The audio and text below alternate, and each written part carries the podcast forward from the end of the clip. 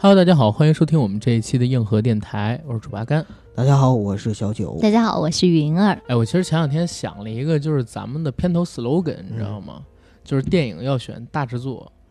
后后边半句是什么呢？等会儿啊，嗯，电影、影要选大制作，我知道了，电台就听硬核这仨骚货， 不是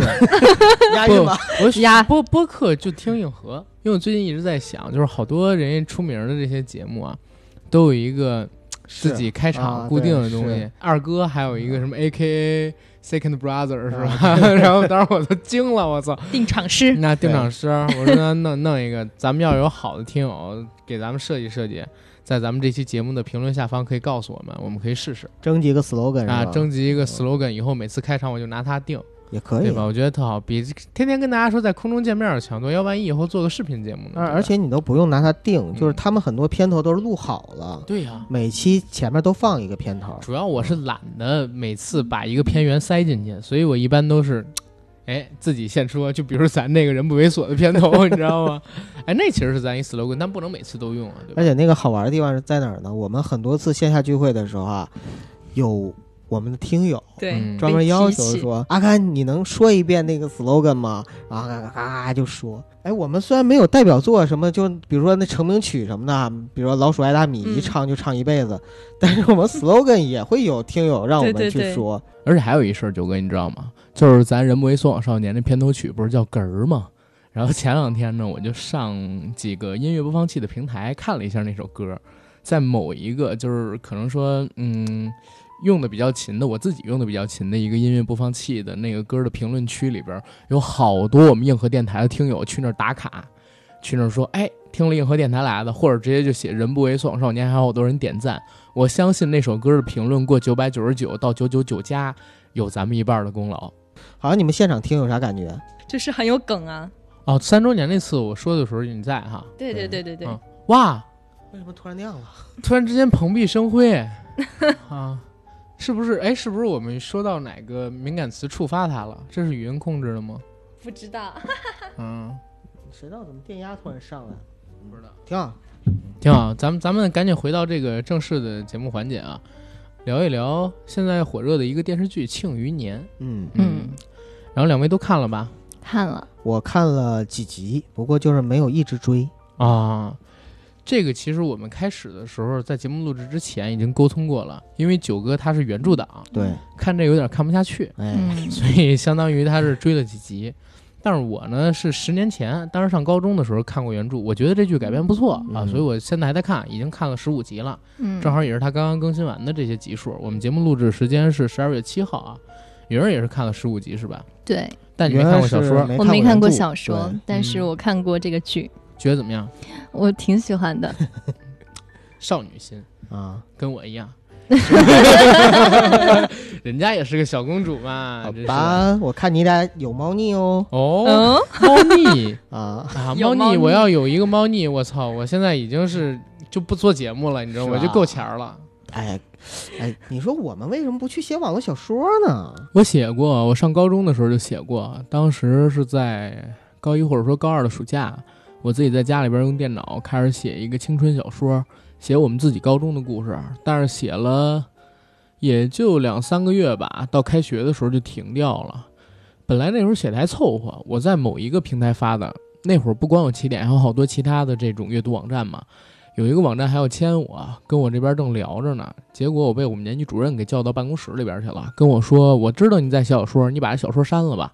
然后你在这里边写的是学校的故事，当时我都惊了，你知道吗？所以说，一个伟大的作家就这样被我们老师扼杀在摇篮里边，我现在都特别特别特别讨厌我们那个年级老师，他当时为什么要把我当时的梦想给扼杀掉？否则的话，我今天还用轮得到跟你们一起做节目吗？说你讲的学校发生事儿，正好就是只有你们学校发生过的事儿。 我不知道，我就在想，是不是学校里边儿跟这个网络管理局什么的有关系，能查到，然后等等怎么？因为我真是不知道他们是怎么看到的，会不会你同学泄露的？对，不可能。 我当时是因为这个事儿才在同学之间出的名儿，他们之前我就没提过，啊你，知道吗？之前我就没有提过，因为写学校的事儿，把自己写的挺牛逼的，我哪敢跟他们提啊？我甘日天在学校里面银枪小霸王， 啊，那倒没有。那这“银枪小霸王”这个称号应该是算不上了，嗯，但是“银样辣枪头”还是可以说一说，那时候比较虚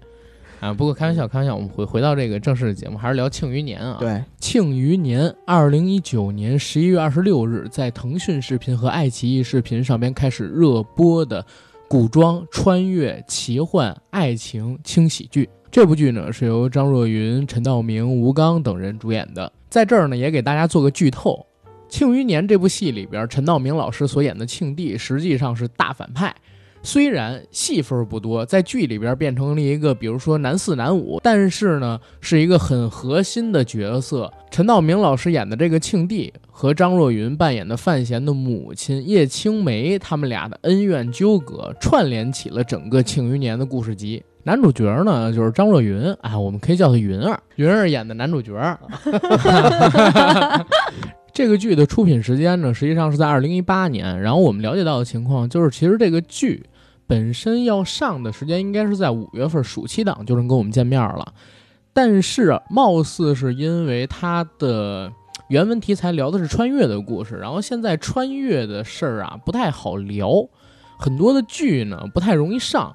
原定它登陆的平台好像是浙江卫视还是湖南卫视，这个已经是很久之前的新闻了，所以我已经不太敢确定。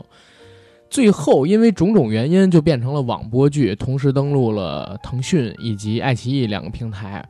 呃，时间呢也从五月份挪到了十一月二十六号，算得上是比较折腾的一个上映路程吧。啊、不过在看了大概十五集的剧之后，我觉得这剧还不错，真不错。尤其是在有这个“从前有座灵剑山，珠玉在前”之后啊，我更觉得这剧好看了。之前九哥跟我推了好几次“从前有座灵剑山”，但是说实话，我一直都没看下去。我觉得，嗯，有点太低幼。但是这部戏实际上，它很尊重原著，就是《庆余年》这个小说。《庆余年》的小说里边虽然有武功、有穿越、有幽默在，但其实它里边更有意思的是猫腻，也就是作者一以贯之的那种权斗。权斗的风格以及智斗的风格，一个人如何在陌生的朝代、陌生的地理环境、位置、陌生的世代里边，辗转周旋，用一夜扶贫争霸天地，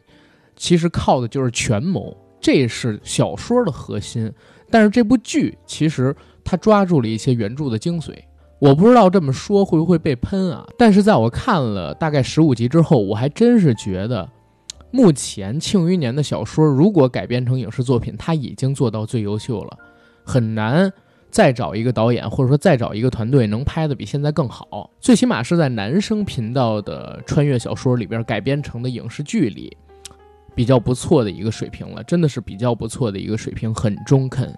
就是这剧我看了看，其实在今年的剧的质量里边还是 OK 的，嗯甚至我觉得能扔进前十吧。我自己看过的这个今年的剧里边能扔进前十，嗯，虽然我今年总共也没看过十部国产剧，但其实咱们今天聊剧还蛮多的，嗯，你都像挺好都挺好，《长安十二时辰》嗯小欢喜》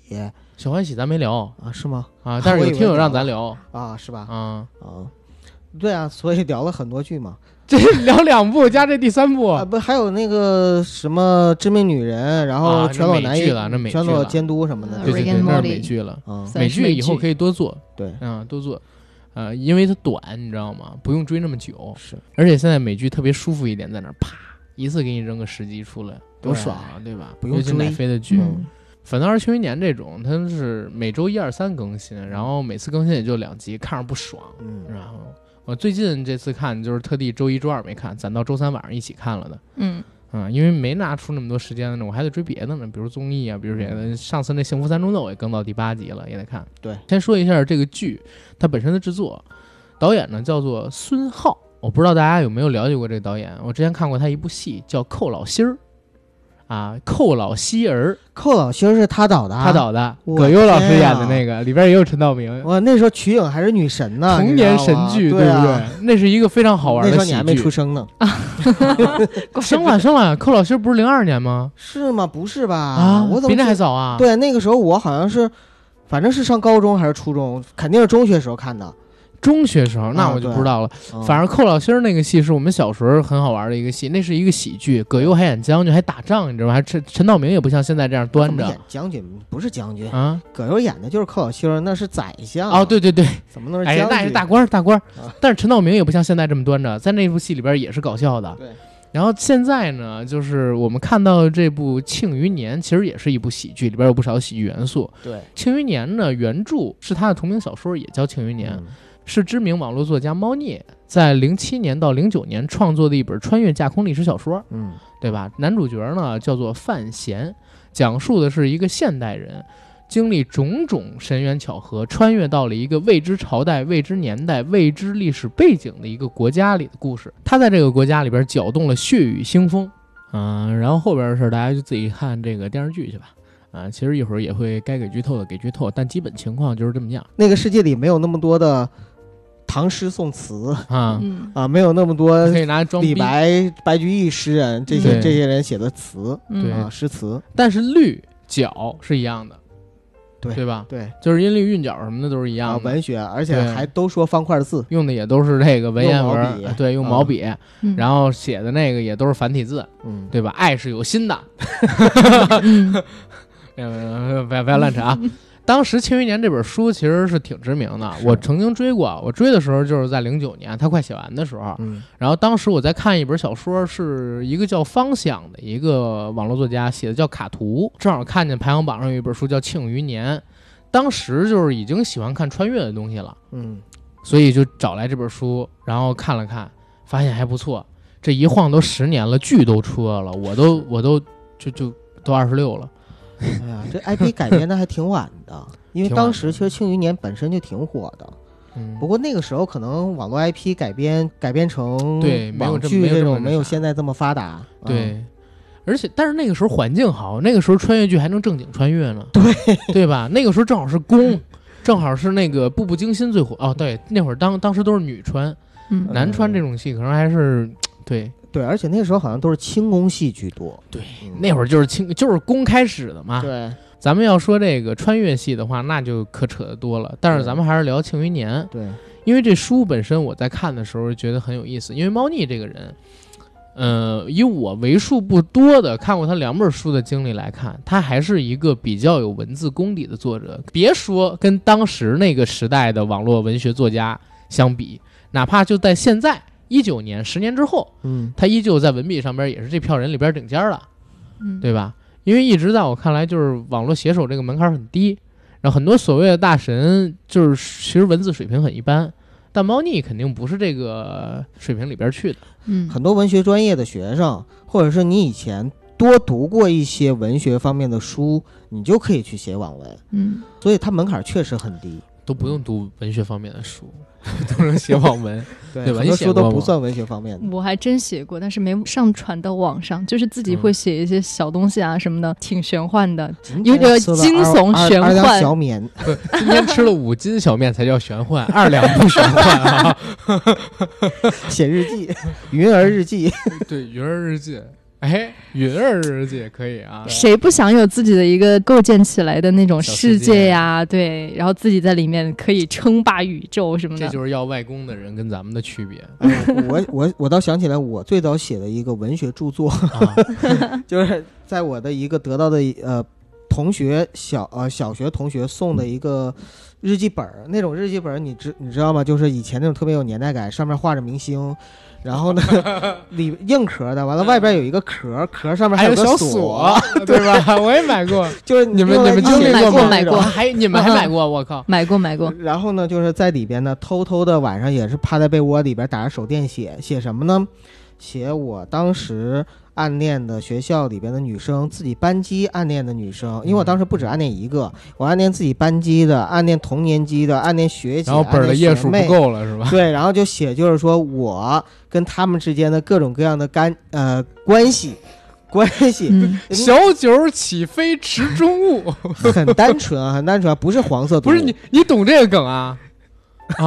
你吓我一跳！你一摸头，我靠！我以为真你想象我以为你懂，不是我我懂我懂看他一捂脑子，我以为他知道这个小九起飞吃中物是什么梗呢，我靠！金鳞起飞吃中午，对不你要带写上我你名自己的故事肯定是小九起飞吃中物， 然后后来呢，这本儿啊，我把故事都写完了。那嗯个时候特别害怕，总觉得如果被爸妈发现了，或者被其他人发现了，我就完了，我这一辈子的清誉就完 了，你知道吗？嗯啊，说你啊，你怎么能，你这好孩子，你怎么能写这样的东西呢？后来我就悄悄把它给扔掉了，这是我九最哥大的一个遗憾，第一个遗憾人你生真中的是遗憾，啊，你你知道你这样的独生子女就应该留着，没人会看。嗯，我跟你讲，我以前的日记本也是带锁的那 种，被我姐偷偷看，那你那个钥匙为什么你姐有呢？因为我的性格你是知道的，我会忘了锁 上，我会忘了锁上。但是有一天我我就感觉我姐对我笑，嗯偷偷看我日 记，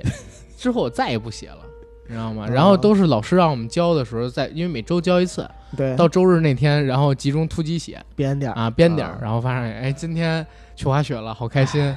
哎呀，昨天滑雪划伤了，今所天以跑步开 心。少年人的沧桑嗯嗯就是从被别人偷看日记开始，对，发现这个世界不再真诚，哎但慢是慢我的发现就一个锁点上了心扉。我发现一个啊点，咱们现在聊的跟庆余年有什么 关系？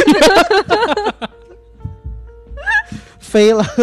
回到回到这个庆余年啊，啊！总之就是这个小说当时其实挺知名的， 对，对吧？我看在百度百科上面还写，二零一七年的时候，网络小说文学 IP 价值排行榜它排七十四名，嗯，对吧？实际上这个小说现在的话还是有很大的商业价值的，。对，而且这剧在它上线之前，还有上线第一二三天的时候，咱们好多群里，你不也在吗？你在五群跟八群是吧？啊对，？好多班里边也有人在聊，说这个剧，哎，现在呢，啊，在上了，拍的还不错，《阿甘小九》，你们要不要聊一聊？然后如何如何的？我是真没想到，《庆余年》过去十年了，还会有人期待这个剧，而且这剧翻拍出来拍的还可以。你想啊，《庆余年》当时写出来的时候，看的很多人可能是中学生，这么多年之后，其实他们正好也是现在昆剧的主力，所以看到这个嗯 IP 是有热度的。这次《庆余年》投资确实也是大，不止一次的显摆自己有钱，对吧？对我说的这个显摆有钱是在剧里边显摆自己有钱啊，整个城市的远景不止一次的出现，嗯，然后包括庆帝他在的那个宫殿，好像用的是唐城的影视基地，是吧？就是陈凯歌拍《妖猫传》那个，好像是，好像我是看着吧像，嗯，嗯，这个这个你知道吗不知道，不知道啊，我也没查我。也不知道，但你就像我这样，就给他接一 句话，啊我好像是，我看着像，就是对，反而出了错儿，谁会说阿甘你说错了？ 对，是在哪儿哪儿哪儿？但我记得应该是啊，因嗯为有一个场景是在哪儿，呃，好像是范闲男主角张若昀演的那个，刚写完《无边落木萧萧下》，然后“无尽长江滚滚来，百年嗯多病独登台”那首诗的时候，嗯嗯，太监送过去给庆帝看，陈道明推开自己宫殿的几扇门，然后露出来那个远景，我觉得应该是唐城。嗯啊，但是这个我嗯没有细查啊，这剧也不值得。咱们主要是聊聊这剧有意思的地方，跟这对小说有意思的地对方。。嗯，我觉得还是不错的，还是不错的。呃，我我简单分享一下，嗯因为这个戏呢，一开始的时候，阿甘说：“哎，你看一下吧，我还挺感兴趣，因为我之前看过小说嘛，然后我对小说印象蛮深的。但是我看的时候呢，我是跟九嫂看的。我先说交代一下背景，背景一，我们之前在追《从前有座灵剑山》，这个时候呢，我们开始看《庆余年》。背景二，我之前看过小说，九嫂没看过，所以在看的时候呢，方便问一下是几年前看的吗？一两年前，但是九嫂没看过小说，然后第一次看电视的时候吧，我就一边看一边帮她解读。在这样的背景下呢，我跟九嫂我们两个人一起看了大概是四集，我们俩就说，哎，有点看不下去了。九嫂说：“老公，我看不下去了。”我说：“为什么看不下去了？”她说：“因为我都看到第四集了，我感觉，嗯，这个戏没看出有哪个地方好玩儿，这是第一个。第二个是我，我感觉我还是没太看懂。”然后我就跟他解释，你觉得不太好玩，是因为你在看《从前有座灵剑山》，我也觉得《从前有座灵剑山》在搞笑上面，还有演员的夸张的戏谑表演上面，要比这个要更加的，呃，happy 活泼一点儿。张蓉蓉确实是因为《从前有座灵剑山》吸粉儿了，嗯，特别特别搞笑。然后九嫂呢比较吃徐凯的颜值，就是从前有座灵剑山里边演男主角王璐的那个，大家。应该是知道啊，他是那个就是魏璎珞的那个小情人嘛，在这里边就是《庆余年》里边，张若昀演的这个角色就是范闲，他的颜值没那么高，所以呢，就是九嫂第二点，我认为你应该是不喜欢，可能是这个原因。第三个原因呢，其实也是我对这个剧看不下去的一个原因，就是出于一个原著党对于原著的一些忠实，它里边有一些，首先情节非常跳跃。就有一些在原著里边描写的比较详细或者解释很清楚的事儿，但是在这个里边啊，它一笔带过，然后呢有一些改进，而这些改进呢，我特别理解它是作为一个剧，就是为了剧情的紧凑、节奏的紧凑，所以它要进行一些修改。但是呢，它会对于没看过原著的一些人，尤其是智商不不太高的九嫂那种人，他可能会看的时候非常费劲，需要我在旁边解说，所以就看来看去就看不下去了。我对这个剧的感觉呢，就是演员的表演都非常好，我也有点看不下去的原因，就是因为我觉得跟原著的差距有点太大了。但是也说不定啊，因为等到灵剑山那个看完了之后，我要有时间，我没准还会捡起来继续往下看，因为听阿甘说他要拍三季，好像是拍三季，啊我而且反正现在是第一季，对， 45而且集现在才演到十几集嘛。那云儿呢？你看了这个剧，你没看过原著，应该说对这个剧对你来说是很纯粹的一个剧哈。对，我先问你一个问题：你能嗯看懂这个剧吗？能啊，那你就比九嫂强 多。没有，我觉得就是穿越的剧，其实你大概内心都有一个想法，只不过它是跟着你的想法走，还是说跳脱你的想法，给你点新的东西。看这个剧的时候，阿甘推荐的，然后我去看了之后，第一时间被他们几个名字给笑到了。男主角叫范闲，用重庆话说，你好讨嫌哦， 不要烦闲。嗯啊！呃范范闲哦，就是重庆话反不要烦闲，但是你不会第一时间反应就是范闲，我还菜蛋呢 哦没有，就我就还很一想随到意就是很好咸玩的红那个范闲啊！嗯不会对想对到对，就是饭咸了，啊菜就对淡了嘛，就这个意思。我没有想到那个，我是说你那没有个啊闲下来的那个功夫。哎，闲为什么工夫就那个难道就我一个人脑洞是往那边开呢这吗？是可能吃货想跟吃非饭吃货的区别？不光他叫范闲，他爸还叫范建，真的取的特别随 意。对，这是内裤还叫内裤 呢啊！那个内裤啊，没看过这剧的人可能不知道内裤是什么意思。它是一个部门。然后我一看它有原著小说，然后更是引起了我的注意。既然原来有那么多人喜欢，那肯定这个剧后面的发展也是挺出乎意料的。然后就去听了某一个最大的播客平台上面有声书。对对哎，你是我们中唯一听过有声书的吗？听过，我想问一嗯下，是那个有声书做成类似广播剧，还是只是有一个人念剧情啊？就是念，啊，啊，就是念那就一般了，啊人念得好的话，其实也很生动。又不是我念。那个有声书就是一个很中性的、很温柔的男生，会配一些比如说同气声啊、一些咳嗽啊这种这种声音。哦、有音效，对，有嗯音效，慢慢的跟你说里面的故事，但当然是念文字儿，尊还重是尊重原著小说。嗯，嗯，嗯，那你在听了这个有声书之后，你再看这个剧，你有没有觉得就是还原度高，或者说其他的方面感受？呃，我觉得，呃，就是我在听有声书的时候，因为我呃就是连续快进的听的嘛，然后我在听到有声书都接近五十集，因为它好像现在更到了七十几集，五十几集的时候才到我们现在剧情的十五集，就基嗯本上是这样一个进度。更慢。对对，其实这块儿是我要说的啊，嗯就是咱们现在看到的这个《庆余年》的电视剧节奏，相比于小说放快了好多。对对它删减了很多的情节桥段、人物设定，甚至说是这个世界观的设定，它也删减了一部分。嗯，对，再有一个呢，它简化了特别多的情节。可能九嫂就像九哥你刚才说的，说他没有搞明白这个东西是怎么回事儿，这个剧情是怎么回事儿。实际上是因为它节奏比较快嗯，啊。开场第一集的时候，这儿有一点可能要说，这部剧因为它的小说是一个穿越小说，但是大家都知道，因为这个呃众所周知的秘密原因，现在呢你拍穿越剧过不了，嗯所以片子加了一个片头，这片头是啥呢？就是某一个大学里边儿，然后历史学院里边儿的学生啊，张若昀跟自己的导师袁泉嗯两个人聊天儿，聊着聊着聊着聊着，张若昀展开了一个遐想，告诉自己的老师说自己有一个故事，这个故事的作品。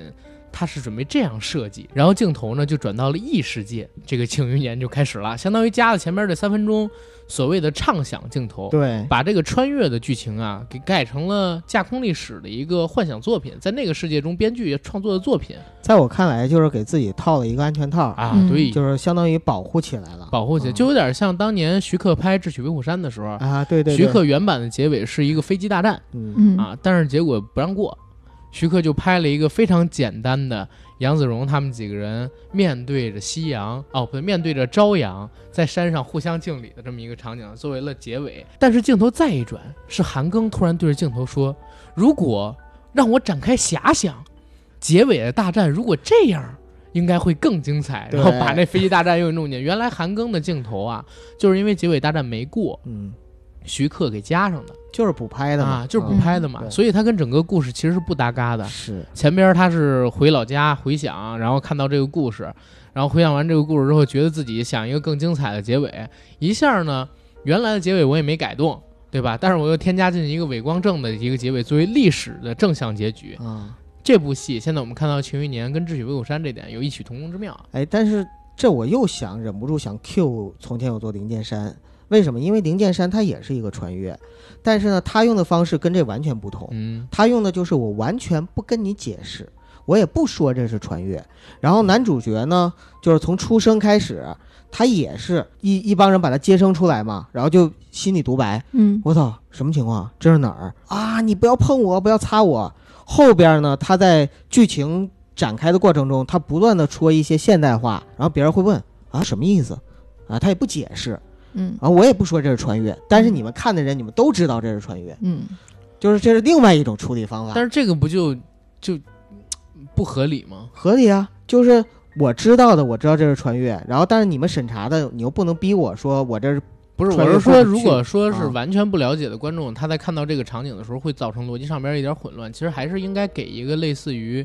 呃，要不然你是真穿越，要不然类似于这个《嗯庆余年》这样的一个头儿的，但是我就不喜欢，为什么？你会觉得就是受受到一点点改变，就是哎然后跪出去 着的跪着挣钱，我就是这种那感觉。有什么跪着挣钱的？我操！现在他这样给删掉了，前头开篇儿不也是等于跪着挣钱吗？嗯，嗯，灵剑山那个我是没看下去，嗯所以就就那个我哎，不太还是了说解庆剧情余年，对咱们主还要是说还是说庆余余年。年，因为那个我也不太了解剧情。对《庆余年》的话，我在看完了之后，我其实我有一个很明确的感受：第一，它是做了相当大的一个改编对，嗯对，啊、比如说改编的情景就是把穿越这最基本的设定给改编了，对对吧？改编成了一个畅想，这是一个创作中的故事，嗯在脑海中创作的故事，那这个就可以天马行空了。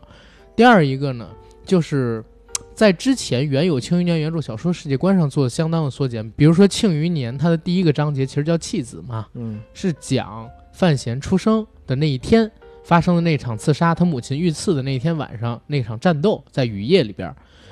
电视里的镜头大概只给了两分钟，也是因为它只给了两分钟，节奏变快了，却也呃隐去了几个原著当中在我看来非常重要的细节。嗯哪些？第一个呢，就是五叔的攻击方式。嗯啊，因为这是后边很重要的一个点，在原著小说当中也是很重要的一个点。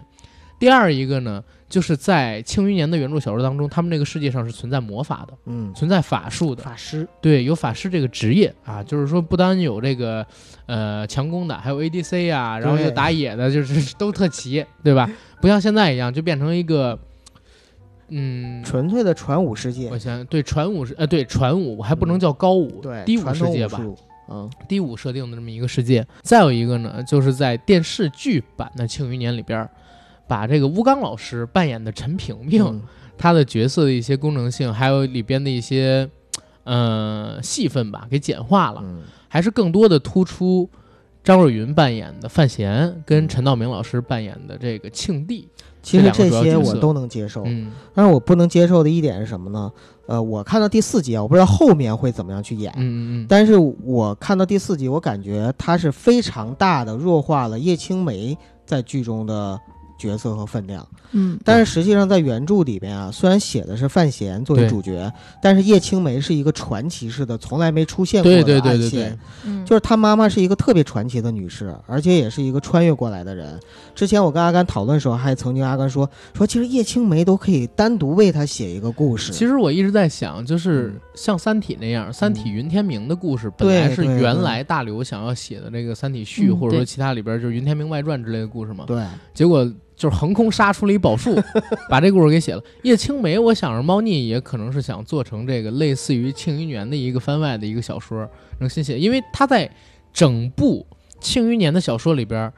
基本上没有出现叶青梅的正脸儿，嗯，正面出现的章节，然后本人的对话几乎没有出现。都是通过别人的回述了解到的这些呃历史情况，嗯包括说听到的传说，看到他母亲留下来的遗物，对，去表述这个人他当年的生活有多经历，因为《庆余年》的小说当中写明了，叶青梅实际上和范闲一样都是穿越者，对，而且他们来自同一个世界，甚至来自同一个世界的同一个年代，甚至两个人认识都不一定。因为叶青梅能够说出毛血网对网络网络流行语啊，能说网络流行语，然后有电脑，那个电脑正好范闲还会用，嗯，对吧？所以其实他们两个人来的那个年代应该是一样的，甚至世界也是一样的对。，对，但是叶青梅在小说里边很重要的点是什么呢？非常重要重要的就是她带来了几样东西，所以她对小说的影响是横贯始终的。嗯而且因为在小说当中，她帮助庆帝，就是现在陈道明扮演的这个角色，建立了他们现在的国家对，啊。然后在现在这个国家建立的过程当中呢，利用自己在异世界领先于这个世界的化学知识、生物知识、物理物理知知识嗯识、军事知识，还有嗯经济知识、文化知识，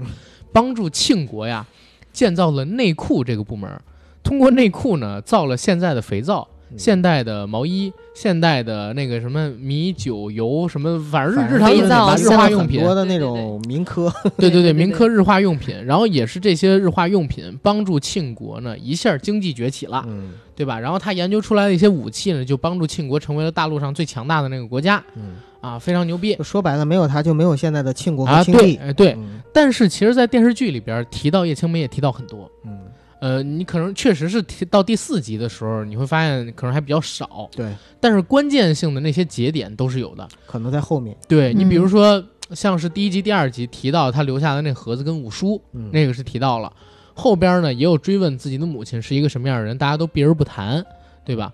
然后，但是关键的那个节点，在我认为就是小说里边非常重要、非常非常非常重要的那一点，就是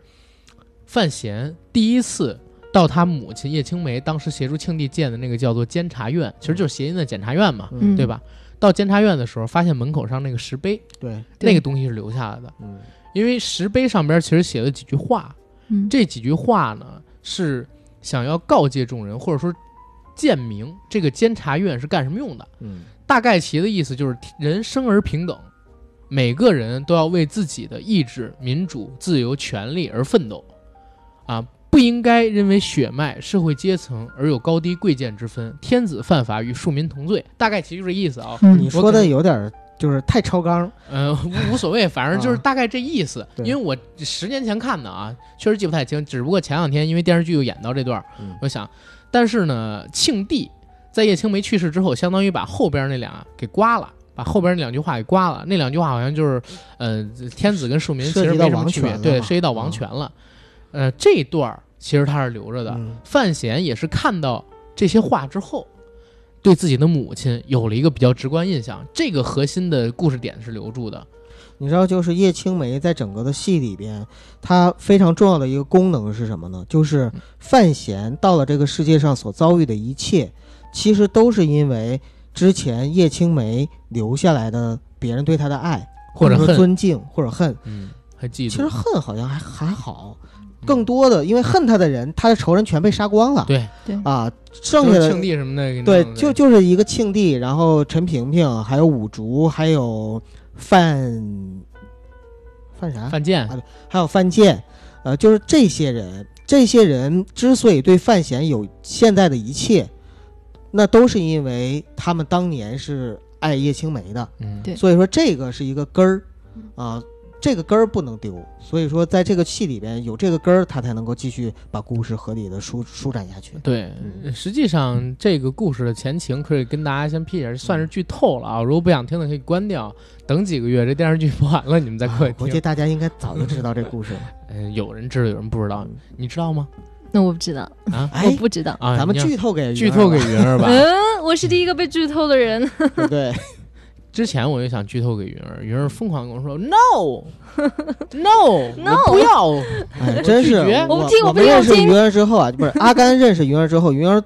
说的最多的就是不要阿甘，不要不要阿甘，不要。 九哥有点过分，老九剧哥透我不是要吧，我不要，九哥我不要，就嗯，那个什么，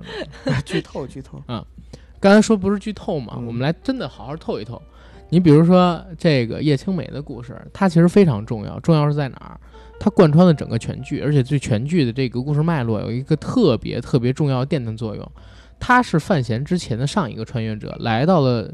这个大陆之后，建立了庆国，协助这个庆帝登基，嗯对吧？他用自己的那种超于现在世代的武器，比如说重狙，啊干掉了几个庆帝的对手，对，啊竞争对手，协助庆帝登基的，然后用自己的知识建立了这个庆国嘛，嗯对吧？使庆国强盛，又建立了监察院，相当于就是高度集权的这么一个执行部门，比锦衣卫要强多了。在这个时代里边，他也因为自己超常的这么一个才能吧，得罪了很多人。其实得罪最深的人是谁呢？就是庆帝。功高盖主，对，嗯，庆帝虽然爱他，但是庆帝更爱王权，嗯更爱权力，更爱自己的王位。江山，对对对，然后叶青梅呢也比较作死，历史上经常会有这样的儒家大家啊，或者说什么大师，在这个皇帝没起事儿之前跟着他，然后开始混，啊，皇帝起了之后，干最蠢的事儿了，就是让皇帝交出权力嗯啊，比如还政于民，是吧？嗯如何如何，最聪明的就是类似刘伯温这种啊，人家是聪明人，很多。像我说的，刚才走的那条路，让皇帝交权的都被皇帝弄死了。对，叶青梅其实也有这样的一个呃趋势吧，因为你看监察院它上边写的那些东西，他是有个点理想主义者，嗯对理想主义者，就有点要限皇权的意思，对甚至说要改制成呃最最少是君主立宪，就是他想把这个国家变成民主的法治社会，对，但是想变成现在的中国，对那那肯个定那个没时戏代肯定是不行的，对嗯，那个时代还是终身制呢，对。然后现在他他想做成现在这种法治的民主的中国，肯定是不可能，嗯对吧？ 然后我们接着接着来说这个故事，在有这样的情景之后， 啊严肃点儿，严肃点，在有这样的一个想法之后，相当于庆帝就使了个计谋，然后嘖找了一个所有人都不在京都的时候，把叶青梅怀着孕的叶青梅留在了京都，然后挑动在他们崛起的过程中得罪的那些势力，对叶青梅进行暗杀，所以叶青梅最后就死了，啊，只剩下一个襁褓当中的孩子，就是范闲。这范闲呢是庆帝的孩子，但是呢，因为嘖跟叶青梅的关系嘛没公开，庆帝相当于坐收渔翁之利，又除掉了叶青梅，啊，又没给自己留下画饼，而且呢，还顺理成章的找到了借口去灭掉那几个保守派的势力，跟他敌对的那些家族，对吧？所以相当于九哥刚才说他的仇人都没了，就对啊，庆帝全都给弄死，最后只剩下庆帝了嘛，对吧？现在的电视剧相比于小说，我做的一个相当大的一个改编，而且这个改编相对而言比较合理的，我我真是觉得现在豆瓣上边这个八分儿水平是差不多的，嗯，嗯、哪怕到结尾的时候往下降，基本上七点六、七点七也是可期就只要他不烂尾，啊，只要不烂尾。但是因为它这故故事也拍不完啊，嗯对，所以你就很难说烂尾呢，因为现在刚第一季。有人有什么想法吗？你看这剧也看了十五集，就是一开始我在看这个剧的时候就被范闲带入了，然后我就一直跟着范闲，我都在想，我作为一个二十多岁的人穿越过去，或者三十岁即将病死的人，有再一次重获新生的这样一个机会，然后还是到了古代，我和他想的一样，就是去创造什么肥皂、香皂，把现代的这些东西带入古你代会。吗？我知道一点儿嗯啊，什么沙子变成玻璃啊，这我觉得些如果是沙小子学生吧，穿越回去啊会会的 更多，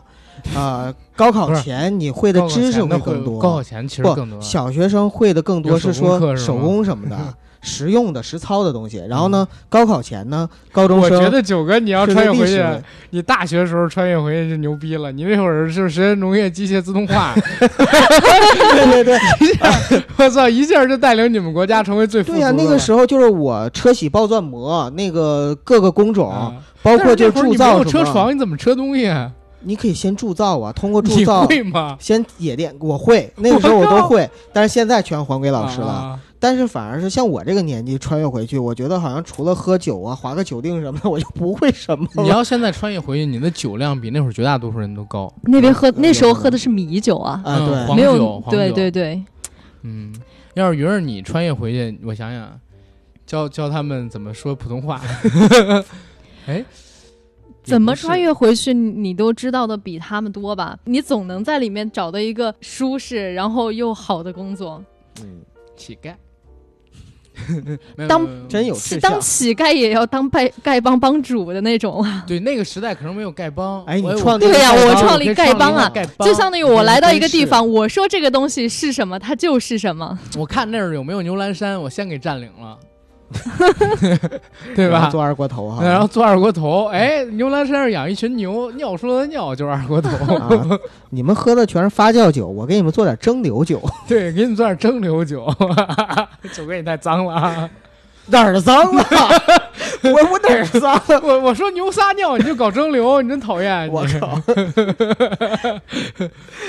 呃太脏了你要太脏了接着说，接着说，回去不要理，我们俩。不这样沃尔玛怎么办啊？沃尔玛啊，就是养几头马， 就沃尔玛了。 接着说，接着说讲，接着啊讲鱼儿。哎，我发现产鱼儿太好玩了。 你接着来，接着来讲。发现和他其中一个老师费介见面的时候就很聪明。对那个场景神还原小说当中的剧情，对，范闲在见到他的老师费介的时候，感觉这个地方肯定来路很深，就说：“你终于来了，你是我爸爸，不然掉以突然轻心。来一便宜儿子。小说里边这会儿其实是有心理描写的、”啊对，，小说里边是这个范闲虽然只有四岁，但他心智是一个成年人。嗯，大晚上看一黑衣人，然后来势汹汹，一脸络腮胡子，你也知道道哥长那样嘛，你也已经过了事业的上升期了。然后关键来，他的小肚子太呃太是太醒目，你知道吗？来这儿找这孩子，这孩子也是害怕的，他就想自己怎么样才能逃脱这个魔爪，是吧？怎么才能击败？所以当时就说你刚才那个台词，啊，上次这样的还是韦小宝。说说你终于来了，然后什么？呃，你终于来了。他说：“你知道我是谁呀？你是我爸爸呀，你是我爹呀。对我当时以你为这时候应该冲 我说。 我就知道，所以我冲着云儿我说特地问的，因为我不 是。你以为我不知道？ 哎，云儿，嗯对他刚才说什么台词 啊？对着我说云儿，哎呃你们好坏、 啊。真真讲真讲啊！对我以为有新的剧情要加入，结果只是让费介掉以轻心，啪一摆出来就敲过去了。范闲就是得了重症肌无力，就是一个很重的病穿越过来的。嗯然后我就在想，他其实，在死的途中肯定会想，来到这个地方总得有一个目的，对吧？后来有人说，有一个红铠甲的骑兵会来到我们儋州，当时他就一直在那儿等啊等啊，从小时候等到长大。然后小时候就有人问他，哎，范闲，你为什么在这里等啊？你等谁啊？我说等一个红甲骑士。过了很久，然后又来问范闲，你等谁啊？等那个红甲骑士。这个地方我就觉得很像等待戈多，他不知道要等什么。这是为什么吗？因为范闲这辈子只有一个问题，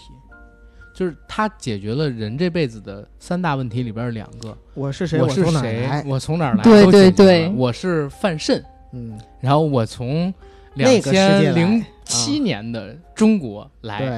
然后我要到哪儿去，他不知道，所以他等着人来接他呢。就说白了，对就是我穿越的意义何在？对，嗯嗯，总得有个意义吧。就像其实所以说等待戈多嘛。嗯，嗯，对，中途那个五竹书，其中有一个片段就是突然哎。脖子动了一下，像一个机器人一样，我当时就起了疑心，我就在想，这会不会是外部世界创作的一个像人死之后给你一个归宿嘛？就是让你再体验一遍你的生活，你会怎么选择？去了一个虚拟空间。，那脑洞也挺大。对但是你这个脑洞就是就是这这跟跟这个剧完全没关系。啊对对对 对对。对对那是因为我现在是看剧嘛，既然这个看对没有看小说，啊对这其实就是我能想到的可能性，我觉得也还不错。这样挺好，挺好你没有像受我到这种荼就是毒对被污染了，也不能叫污染啊，就反正是带着先先入为主的观念，对所以呢，在看的时候就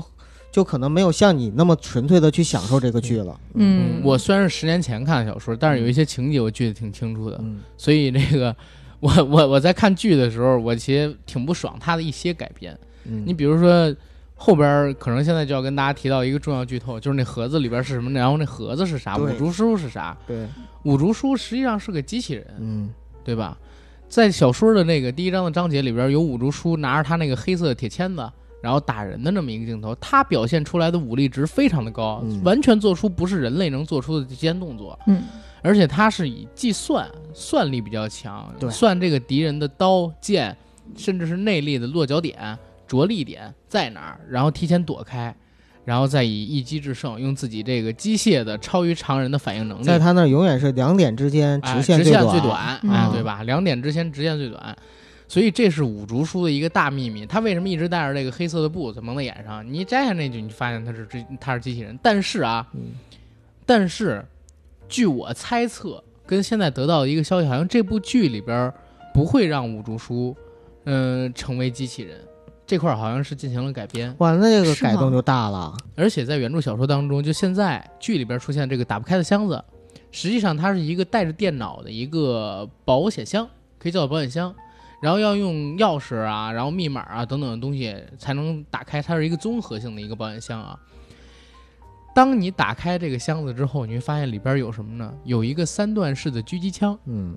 然后这个狙击枪可以在一公里以外的地方杀人于无形，绝不是现在这部剧里边展现出的那些武学高手可以控制的。所以当时叶青梅为什么那么牛逼，就是因为他用这个狙击枪干死了好多人。但是现在我看到已经知道的消息，就是这个狙击枪呢也被改了，在电视剧里改成了重弩，对吧？改成了弩箭，那那这完全就两回事儿就。还哦是冷兵器了。对，吧就还是冷兵器，啊就是你这都改冷兵器了，所以五竹叔这个传言，我就感觉可能会成真啊。嗯但是他在那个剧情里面还是歪了脖子，还是体现出那种机器人的一面了呀。那不知道啊，嗯，可能说是就在练 popping 吧， 啊，就是叶青梅穿越了之前，啊刚教看了完 popping 这就是街舞， 所以以她穿越之后呢，教了五竹练练舞练舞蹈，对练 popping，然后这这 地板 动作。五竹叔就是没摘下眼罩来，你一摘下眼罩，你就发现眼睛旁边全是塔兔， 全是塔兔，然后中间写一个易燃，当时就开始跳交通警风格，下地。真是的，让不知道的还人家说为什么我功夫这么强，你知道吗？我练抛儿木的，我靠，breaking b boy， 所以我现在一直想追，但是他更的太慢了，实在太慢了。哎，你们觉得这个男主角儿两位演的怎么样？啊，我先说吧，就是其实一开始的时候呢，呃，第一集范闲小时候是韩浩林演的，韩浩林就是《我和我的祖国》东里东边那个东东，人气现在特别高。而且前两天金鸡奖的时候，他还跟 毕竟长大后他就成了吴京 嘛。他跟山珍哥哥还去了，就是就是徐峥带着他参加了金鸡奖。当时我看直播的时候，还有小记者采访他啊，不是小记者，是有记者采访这个小朋友。给我的感觉就他现在已经是有一种小大人儿的感觉了，因为接受很多采访，嗯然后对就对跟着出席各种这样的场合活动见了，我有点。心疼，我觉得他有点儿又有点走走走向了走哥呀心态成熟那种感觉。其实你很政治不正确，你居然啊看金鸡奖的直播。我应该看录播吗？我应不该是看对岸吗你？不是你看金鸡奖的直播，在咱们俩的朋友圈里显得特别政治不正确， 你知道吗？我也就是随便看 了一眼，啊、没哎没咱有朋友没圈里的朋友一般也不听咱节目。对然后，然后呢是韩浩林演的这个角色，我特别喜欢。呃，小范闲真的把我用阿甘刚才话说有神还原，嗯就是把范闲小的时候那种穿越过来古灵精怪，然后透着那种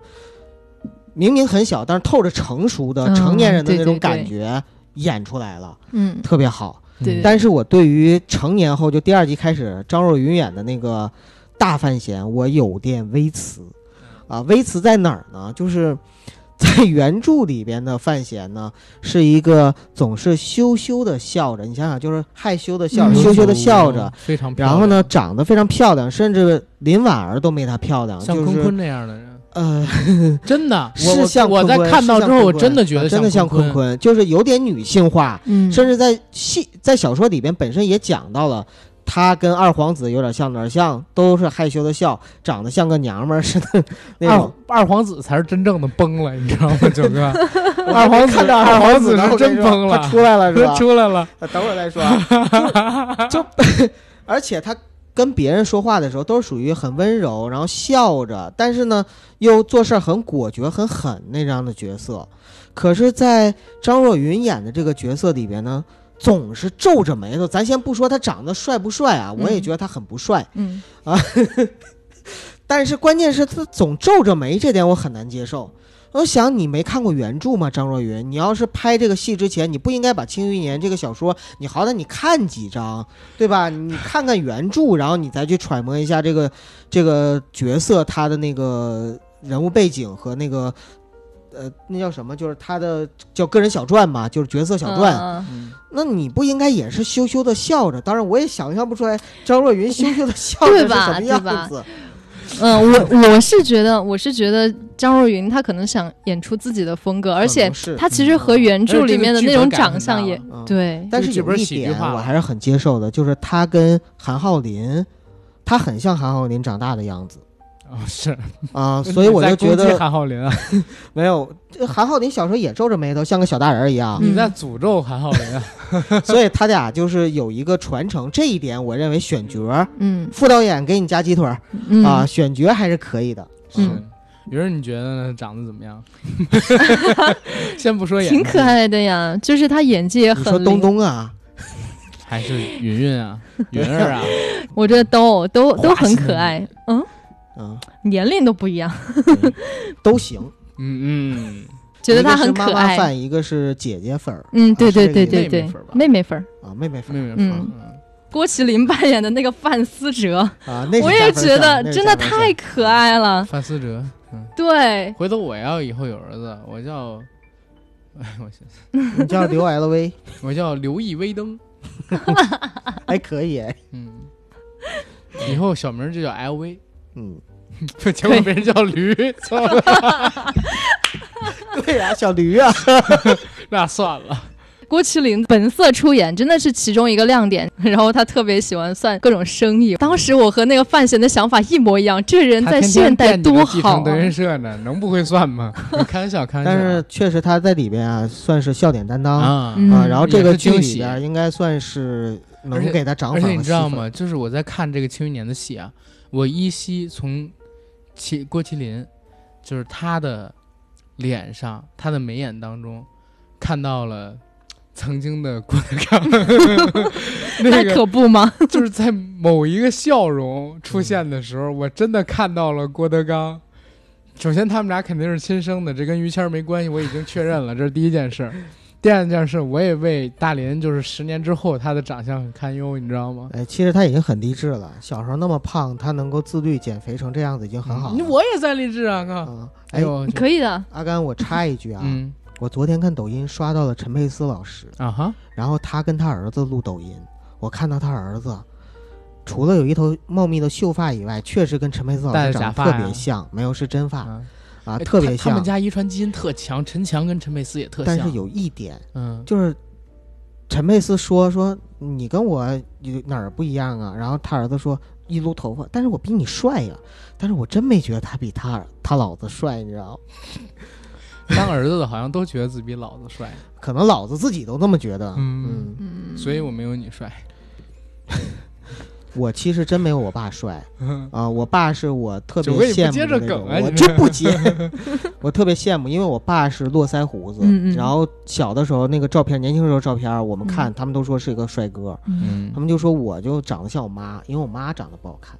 哎，没事儿，比而不说母丑。啊然后我们回到这个《庆余年》啊，对，除了范思哲之外，还有陈道明演的庆帝。嗯啊，导演也说嘛，到现在为止，他就是要庆帝，他没有给一个明确的什么什么呃名字啊什么的嗯对。因为作者就没有写庆帝他的名字啊，等等等等。对没提过他庆帝，嗯，他演的一个帝王，他没有穿那种帝王的服装，但是真的把那种帝王之气表达的淋漓尽致，几句话可以让大臣吓得心惊 胆我战。在看这个时候，反而觉得他在复刻，就是就是复制自己对《康熙》里边的那个对表演。我他他有看的是，嗯我总担心他蹦出一句话来：“寡人要用大庆的铁骑打下一片大大的江湖。大庆的铁 骑，对啊大庆不是油田吗？ 大哥，大清的铁”骑大吗？庆啊，因为是庆国嘛。嗯啊，你说那个大庆啊，笑死我了。呃，好吧，嗯这是陈道明老师，还有吗？嗯，就是其实很多很多人都还挺有趣的，反正我现在特期待。特别期待，嗯里边选角儿觉得不错是吧？嗯然后我先说一下这个呃几个演员，首先张若昀我觉得演得不错，真不错。而且这个剧当时我还说挺吸引我一点是在哪儿？最近几年我看到的古装的、穿越的、言情的，然后架空历史的，里边有动作戏份的这种戏，全都加各种各样的滤镜，嗯知道吗？然后加了滤镜之后，人物啊，你看上去是真的。今年年初还是去年年底，有一戏让我疯掉了，爱奇艺做的那个《新白蛇》吧，好像是，里边演白蛇的是鞠婧祎。嗯，小姑娘长得是真漂亮，但是那个滤镜打得太过分，鼻子都快看不见了，你知道吗？那不就更像蛇了吗？就是呃， 就是真的鼻子都快磨没了，那个磨皮，嗯就脸上，我的天哪！别说鹅蛋脸，这就像是猪油脸一样，你知道吗？虽然听确着实不好听，但是特别滑嫩的确感实觉，嗯但是那是完全失真的。反而这一次《庆余年》里边儿这个演员们，我认为几乎是没加滤镜，只对是对化了对淡妆，对对对，反而让我觉得还比较真实。当然了，也让张若昀露出了他所有作品里边儿可能说颜值最次的一次演出，对吧？对，啊，但是比起二皇子，我觉得还可以，因为啊、这次张若昀演的还行， 最起码他的演技不让你出戏，你知道不是吗？二皇子到底谁演的呀？你自己搜一下，我然后我接着说， 就是最起码这次张若昀的演技还不错，嗯，尤其导演给他加上了逗逼的性格之后啊，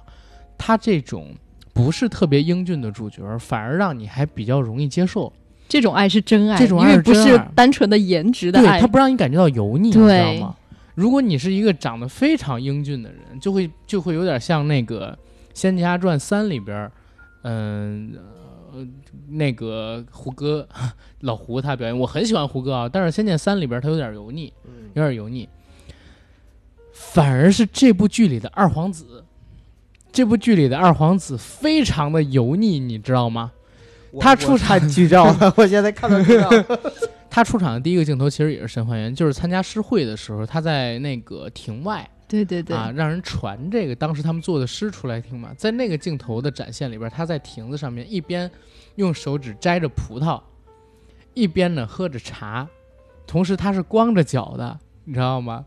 镜头转的时候也是从底往上拍，从他的脚往上拍。如果真是一个倾国倾城的帅哥，因为在二皇子的小说里边也很帅啊，嗯，首先那谁那范闲就特帅，二皇子也特帅，然后范闲就这样了，咱就不说了，他他已经有逗逼性格了。结果在这个电视剧里边，二皇子没有范闲那么逗逼，演的是一个深沉、心机重的角色。但 是，但是，知道吗？他的这个演员的表演之油腻，配合上这个镜头，九哥，你能他的想发象吗？型，对，对我真的想说那个发型，一就绺秀发垂下来，让我想起了当时在《月光宝盒》那部电影里边演周瑜的黄渤， 真的，周瑜的黄渤在那里边有一场曾志伟扮演的诸葛亮跟他嗯两个人一起比赛比琴，俩人端着吉他啊什么乱七八糟的东西，黄渤演的周瑜从额头垂下了一缕秀发。不断的甩，不断的甩，不断的吹，不断的吹，这让我想到了这个角色，你知道嗯，二皇子的演出，嗯，当时那个角色不是因为，啊、黄渤红起的是因为《疯狂的石头》里边，他在那个重庆的地铁上边，城铁上边，然后甩了一下头发嘛，然后跟别人骗那个可乐瓶儿 啊，装个啊棒棒，啊，对对对，对所以《月光宝盒》里边有这个镜头。结果啊、这次二皇子低下头吃葡萄的时候，那缕秀发垂下来，就是极其的油腻，你知道吗？就是真是这是猪油脸，不加滤镜的猪油脸，极其油腻。我天啊，云儿，这个二皇子我刚才搜了一下，呃，他是你师兄，嗯，呃，然后阿甘我刚才搜了一下，他跟你是本家，啊，几几年叫什么？呃，叫刘端端，他是中央戏剧学院表演系毕业的，还是一个中国全能艺人，啊、演员、音乐制作人、歌手、模特儿，然后活泼开朗、搞怪的能玩者，啊、参与过处女电视剧作品是《鹿鼎记》，确实是一我个我了不起哦知的道人是前年那版，对嗯，啊，我觉得会不会他真的是被他的形象， 就是他的那缕秀发给毁我我我了？告诉你，他这种人啊，其实很常见，就是跟陈思诚一样，特别迷恋自己的美貌。嗯颜值，对，嗯但其实陈他还陈思是诚嗯挺好看的，看剧照，是吗？你看 看我刚看两个剧照还是挺好看那的。那剧照不要信，你但要我看嗯觉得连续镜他可头。能在现代这种就是正常哎装对束对下对是对个对帅对哥，对对对，啊可能他是可跟这能个人设不符。对对他就是不对是吧不适合而且这它种不适合装古，装，对这这个剧里边人设设，当时我都笑疯了，你知道 吗？就是他第一个镜头出来的时候，我嗯，怎么平白无故就有股烤鸭味儿呢？ 那个油啊就出来了。但是但是我们回回的，也然后陈道明老师、嗯，吴刚老师、刘桦老师也还行。最让我觉得出色的是谁啊？最让我觉得出色的就是我们的季检察长，以前的曹公公。啊，那个老演员叫什么？说实话，我有点忘了，挺不好意思。但是，一说曹公公跟季检察长，《人民的名义》，大家都能知道他是谁嘛，演的真好。他的戏份儿也就出现了一集或者说两集，但是表演啊，碾压当时他是做一个法庭的陈辩戏，是吧？公堂的这个陈辩戏，嗯但是整个碾压在场所有青年一辈儿的演员，啊，所以选角这一块儿，我发现导演其实挺给力的，而且这个戏值值得一看的一个点对就是很多老戏骨，很多老戏骨。嗯，嗯虽然都是啊配角，但是老捧心嘛，对，对吧？而且我看这个戏，它制作确实花钱花的地方了。我刚才最开始的时候就说了布景儿、选景儿，然后你再看这个戏里边请到的这些演员，片酬可都不低啊。听说陈道明老师就是接这部戏是拿了顶薪哦，嗯啊、哦因为现在国家限定有顶薪了，你知道吧？就是针对于这个电视剧演员片酬啊，然后电影演员片酬是有顶薪这事的。陈道明老师是拿顶薪演的庆帝，而且戏份儿说实话真的不多，对是个配角。对，而且就每集出现这么讲，它的它的功能性让我想到了这个，嗯、远大前程里边的这个倪大红，嗯或者说那个都挺好里边的苏大强，嗯戏份呢基本都是在屋里啊，平时工作就是躺着，然后用来说说话， 然后就把钱给挣了，对知道吗？站着挣钱不牛逼，跪着挣钱不牛逼，躺着挣钱才牛逼。有不少的戏，陈老师都是躺着，然后说几句话，怒两下，钱就挣到了。对，这确实是挺厉害的。但是这剧还是好，好是好在哪儿？就像我刚才说的，首先人家制作上面下功夫了，演员请对了。虽然我们刚才说了很多跟这个小说不太一样的地方，但是其实每一集里边，我其实都发现了一些跟小说神还原的点，嗯对吧？包括在参加诗会的时候。在小说的那个呃文章里边是写，虽然诗写的很好，但是范闲那字儿写的很烂，对，然后对七扭八歪的，在这一次电视剧里边也把它完整的表现出来了。对吧呃，范闲字儿也不是七扭八歪，特别呃烂，特别但是烂呢，嗯，跟当时代的人比起来的话，没那么好，没他都妹没妹写好得好好学，对，所以就是一般都是他说让范若若抄，对嗯，让别人写嗯啊。然后在这部戏里边，其实有一个非常大的亮点，就是嗯、我的李沁， 嗯你的李沁啊啊，嗯、就是我的我的田小娥，我的薛宝钗嗯，啊，她在里边你的出演了这个鸡婉儿腿姑姑娘，娘对对婉儿。然后哎，婉儿不是九爷的姑娘吗？对，对然后九嫂就说，哎，就跟我名一 样，啊、九嫂外号叫婉儿，九哥这么叫。嗯啊，我是非常喜欢这个小李同学的。小李同学曾经在我小的时候演过《红楼梦嗯》啊，虽然那版《红楼梦》我我喜欢的这个程度比不上八零年代那版，但是里边那些女演员我都很喜欢，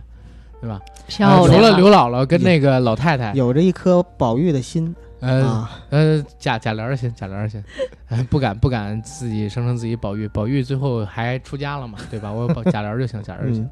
然后后来又演了这个，我一七年我觉得最好的国剧就是《白鹿原》嗯啊，一七年国剧第一应该是《没跑》，我自己最喜欢的，里边的田小娥演的也特别好。嗯，然后今年在中国机长里边，她跟张天爱其实是两种完全不同的女生的风格。嗯张天爱是属于非常明艳的那种，但是我在看《中国机长》那戏的时候，我所有的目光都集中在小李同学身上，就几乎没看天爱。啊，天爱长得其实比她漂亮，但是呢，没她有味道，没她温婉，嗯，对吧？？然后在这戏里边儿，这戏里边儿可能真的是打光啊、滤镜的问题，把那个我们的小欣欣拍丑了。但是呢，但是哎，反正我觉得还是很动人啊，演员演得好啊，演得好，为这个角色动心了，不是为这个演员本身动心了明。白。其实李沁本身应该算是一个比较有灵气的演员了，然后阿甘一直也很喜欢她，所以在这个戏里边关注到她就关注的对特别对多。嗯，雨儿，你有没有关注的女演员啊？啊，关注的女演员，哦对，你看范若若呀，然后婉儿啊，叶灵儿啊，长公主，啊， 长公长啊公主的那个，个发啊型，我真的 哎呦，真我也特别想吐槽，戴了多厚的发片啊！那是对，就你说你偏古代呀，你也不偏古代，你这挺挺我超。特别丑，我我我一直在想，就是这剧给其实给我一个非常非常不好的印象是在哪儿？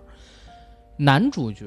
嗯，或者说男演员们，他们的发型都还 OK 除了二皇子，啊，对，除了对 除了王子，女演员都特别明显的戴了发套，嗯，就是已经多少年了，女演员戴发套这事儿不太被大家关注，就因为都已经技术发展到看不太出来了。嗯，这戏居然让我明显的看出了李小婉戴了，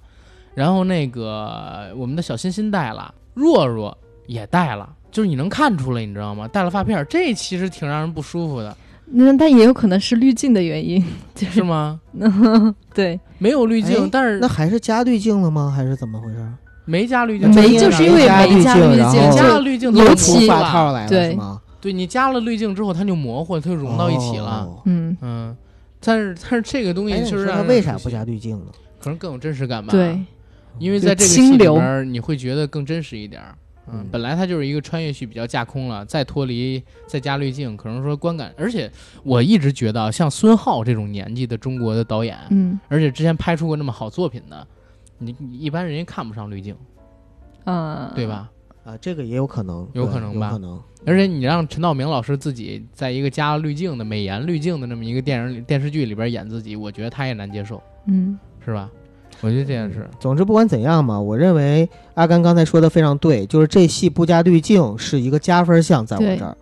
呃，嗯有人觉得减分项，对，有人肯啊定也会把它当成一个减分项。前两天我直播的时候，咱们一个非常非常讨厌的听友，呃，我我可以这么说啊，就是就是一个天天跟我打岔的一听友跟我说，哎呀，这个不加滤镜太难受了，那个打光太难看了，然后如何如何，哎，确实我是觉得服化道上边儿就是差一点儿，嗯，你花这么多钱都已经在景儿上了，为什么不弄点儿这个服化道上面的功夫下一下？对，或者这么说，你要是滤镜不要，那你就把化服妆嗯化道做做好一点，做细一点，那会更好。嗯最简单一事儿，说哎，给你整了一夜行衣。啊滕子京说给你整了一夜行衣，跟那个范闲说，嗯，结果那夜行衣带金边儿的，你知道 吗？带拉链儿，啊，对，哎，对， 对，对哎，但是那个那个年代有拉链儿啊啊，为什么？因为在那个世界里边是有拉链儿的，哦他母亲，他母亲弄出来的。呃，也是嗯，啊、前人的这就就好玩儿的地方，其实在这儿，他对做了好多喜剧化处理。就是范闲找到那个呃，去京都嗯见到他名义上的父亲范建的时候，说：“你现在能干什么？”范闲说：“我有一物，然后滑腻可人，涂在身上之后啊，可以清理人体表层的污垢，然后反之呢，还可以洗来衣服，如何如何。”他说：“此物是否叫肥皂？”啊，这这对啊，你们哪知道的？你当年母亲曾经造出来过，然后哦，我又有一物，然后 就是可以可以做什么？此物是不是叫什么什么啊？这我母亲也造了，对对我还有一物，就在这儿连着说了五六样东西，就是肥皂等等日常的生活用品全其说实了。这个有点解构穿越， 对就啊是说呃双穿了，然后有别人穿过了，对别人也用了你用过的，然后你这个范闲就说：“啊，那我为什么不知道咱们这世界里边有这些东西啊？我从来没用过。”嗯他父亲说：“因为这些东西都是高档的奢侈品，只在王府贵族之间流通，儋州那种地方是没有的。”嗯 就让范闲，你知道吗？自己白做了二十年的美 梦，相当于他自己想的那些所有东西，基本上他母亲都发明创造出来了。他老觉得自己可以随便弄点东西都嗯可啊以对成名好的商人， 对对好的的商发明人，家好的发明家，啊，对就是这范迪生 啊，范迪生，范迪生最后去打羞羞的铁拳，还得吸肚子。 然后，但是这个戏回到那点，现在不是八分吗？嗯对吧？我自己评的话，我都是一七点五的戏，我觉得这是给穿越剧做的一标杆儿啊。嗯，对吧？就是嗯与其你做一大堆男穿女穿、清宫后庭，是吧？跟大家聊什么情情爱爱的戏，你不如尝试认真做一做。网络文学其实说实话，它不是严肃文学，你有很大的再创作空间，嗯甚至很多的网络作家。他自己的作品就是在别人作品上边蛀虫蛀出来的二次创作嘛，对吧？嗯那比如《少年的你》啊，什么乱七八糟的，但是这我们不提啊。但是绝大多数的网文其实架构是一样的，对吧？大多数都是固定套路，可能说有一个先行者创作出一本作品之后，就无限的被别人给抄出来了。或者说，其实网文最大价值一个是 IP，嗯，呃，因为它有很多的受众；第二个呢、嗯是脑洞和设定。对，还有就是流水线的这种出产方式，嗯啊，你把这两个东西改编权要过来之后啊，然后你自己再进行改编，把它变得更加的合理化，或者说有自己的想法在里边，无可厚非。嗯，对，所以就说嘛，他给这个后来的这些穿越剧，我觉得提到了一个标杆性的作用。后边剧也可以这么拍啊。现在你看有几个原著党骂这个片子的，其实没有几个，我是不喜欢，啊啊但我也你但你骂。不会骂，啊你对觉得他也是认真在做的，对，对吧？最起码他是用了心的，而且有一些地方的改编很合理，而且有一些地方它是相当于还原很真实的，不像前两年出的一本书改编电视剧叫《莽荒纪》，你们看过吗？没就有刘恺威演的那个东西，没有《莽荒纪》是我上学的时候追的一个作家，叫我吃番茄，我爱西红柿吧。我吃西红柿，啊，我啊吃对西我红柿，吃西红柿，咱对对对，咱俩都没说对。 我爱西红柿可还行。然后他写的一个书，我还看过。然后那本书呢，它是一个架空历史、嗯异世界，然后当然也是穿越。修仙，它是呃修真，不是修不是真修仙吧？不是嗯，那本书到最后就到已经到宇宙上面去了，你知道嗯吗？而且还是跨维度的宇宙，等等等等。那那个作者反正到最后写的越来越疯，越来越颠，很越多来越都没是这谱，样，你知就是道网吗络？小说最后都飞的不对行了。嗯他那个作者就是先练肉体， 肉体先举起一万斤的东西来，然后就可以练那个真元了，练气了，然后练气又练到怎么怎么样，反正就大概其那套路，每本书都一样。唯一不同的地方就是《莽荒纪》改成了电视剧，就是王鸥跟那个刘恺威看剧本那那部戏，嗯，嗯，就是这部，然后改的跟狗屎一样，你知道吗？它完全跳出了那个小说，一点设定都没损，就是人物名字是在一起的。那你买这个就是买 IP 呗，结果我操，被人骂到不行，收视关键率也改低的的可肯定怜很，狗。改的特别狗。嗯，因为《莽荒纪》的小说在我看来就是不可能改成电视剧的那么一个作品，因为在小说第一卷，那小说分十几卷，基本上从第八卷开始就已经到了另外的维度的宇宙了，就是说世界间有好多宇宙的泡泡，嗯不是有好多泡泡，每个泡泡就是一宇宙，他们已经跳出就是各种泡泡了。到第八卷、第九卷的时候，所以它每一卷那个设定都强的让人发指，嗯你知道吗？就是比美漫还夸张。电视剧不可能拍出那么强大的怪兽，那么高的武力值，对吧？你反而改编个动画还可，呃，有就可有能动画，嗯动画评分还挺高。电视剧就因为这个出现的那些所谓的莽荒怪兽啊、远古巨兽啊之类的东西，特别不被人认可，被喷到，被喷到怎么说？被喷到跟狗屎一样吧。嗯就是这部剧其实是做了一个很好的正面的例子，就是其实网剧也可以拍的不错，对对吧？网络文学小说改过的作品，我们也能拍的 OK。呃，找一个好一点的导演，然后请一些好的演员，嗯再拿编剧把这个剧本修一修，改到能过审，对对吧？ 然后也可以做成就是不错的精品。这剧我觉得七点五分真的不低了，一年能有几部七点五分的国产剧啊？嗯，你指望步步都是致命女人那水平呢？我操，那那那中国卖电视剧就行，还开展什么电影业呀？而且如果国产剧平均水平都是这样子的话，就很好啊对啊，啊。就呃有出出类拔萃的，然后大家的大众水平如果都是像《庆余年》这种水平的话，那我觉得国产剧就很对好看，很好看了已经。对对对，哎呀，